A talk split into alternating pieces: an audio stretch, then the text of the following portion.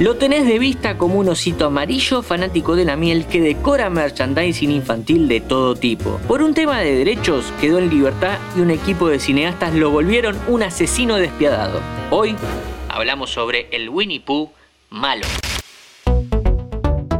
Fila 10.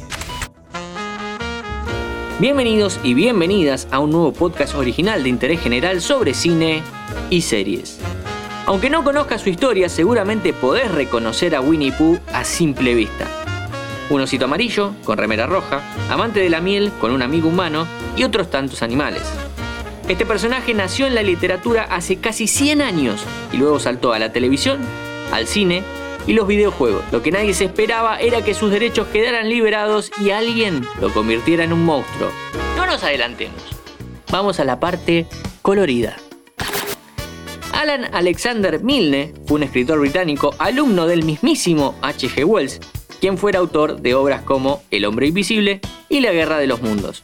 La pluma de Milne no se dedicaba a la literatura infantil, por el contrario, sus primeras obras durante la década del 20 fueron novelas para adultos. Recién en 1926, queriendo escribir cuentos para su hijo, Christopher Robin Milne, fue cuando creó a Winnie the Pooh. Pooh es un oso amigable y medio perezoso. Vive en el bosque de los Cien Acres junto con sus amigos Piglet, Tiger, Igor, Conejo, Kangu, Rito y Búho. Además, es amigo del niño humano llamado Christopher Robin. Salvo el conejo y Búho, todos los personajes fueron inspirados en los juguetes reales del hijo de Milne, quien por supuesto también quedó inmortalizado en la obra de su padre. ¿De qué se tratan las aventuras de Winnie Pooh? El primer libro son 10 cuentos cortos en donde el oso junto a sus amigos y Christopher tienen que resolver situaciones de la vida cotidiana con inteligencia. Aunque mayormente Pooh siempre logra su objetivo con el sentido común. Teniendo en cuenta que es una obra que llegó después de la Primera Guerra Mundial, en contraposición a los destrozos que dejó el conflicto bélico, los cuentos son un escape a un lugar tranquilo y pacífico en el que cualquier niño querría estar. Los cuentos de Pooh fueron un éxito a nivel mundial y entre los lectores se encontraban las hijas del mismísimo Walt Disney. Obviamente Walt terminó comprando los derechos de imagen del osito y en 1966 sale el primer cortometraje sobre Pooh. Bajo el ala de Disney se hicieron 5 cortos, 7 largometrajes, 5 series de televisión y 3 cortos para televisión, todo esto en menos de 60 años. Todo eran risas, miel y cosas lindas hasta que en enero de 2022 los derechos del personaje pasaron a ser de dominio público.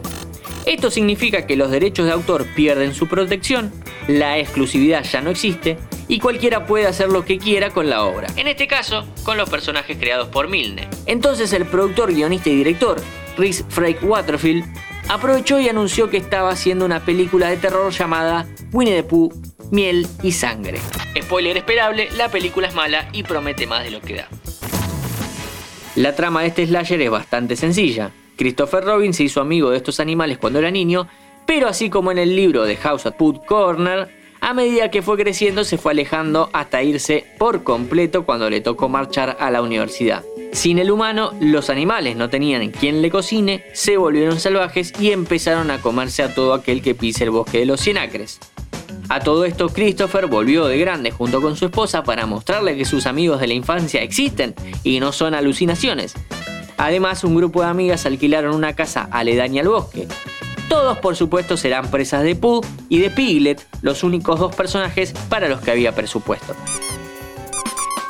El mayor problema de la película es que es un slasher genérico y que el papel del villano lo puede hacer Pooh o un tipo con un cuchillo.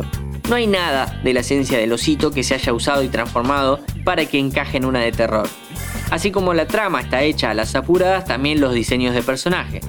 Tanto Piglet como Pooh se ven como dos tipos con máscaras de cerdo y oso respectivamente. Un poquito más de trabajo acá hubiese inclinado un poco más la balanza en favor de la película, pero ni eso.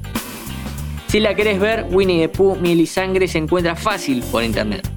Mi nombre es Matías Daneri y te espero en un próximo episodio. Este episodio fue una producción de Interés General Podcast. Desde el 2020, acompañándote todos los días. 5 minutos. Para que conozcas algo nuevo.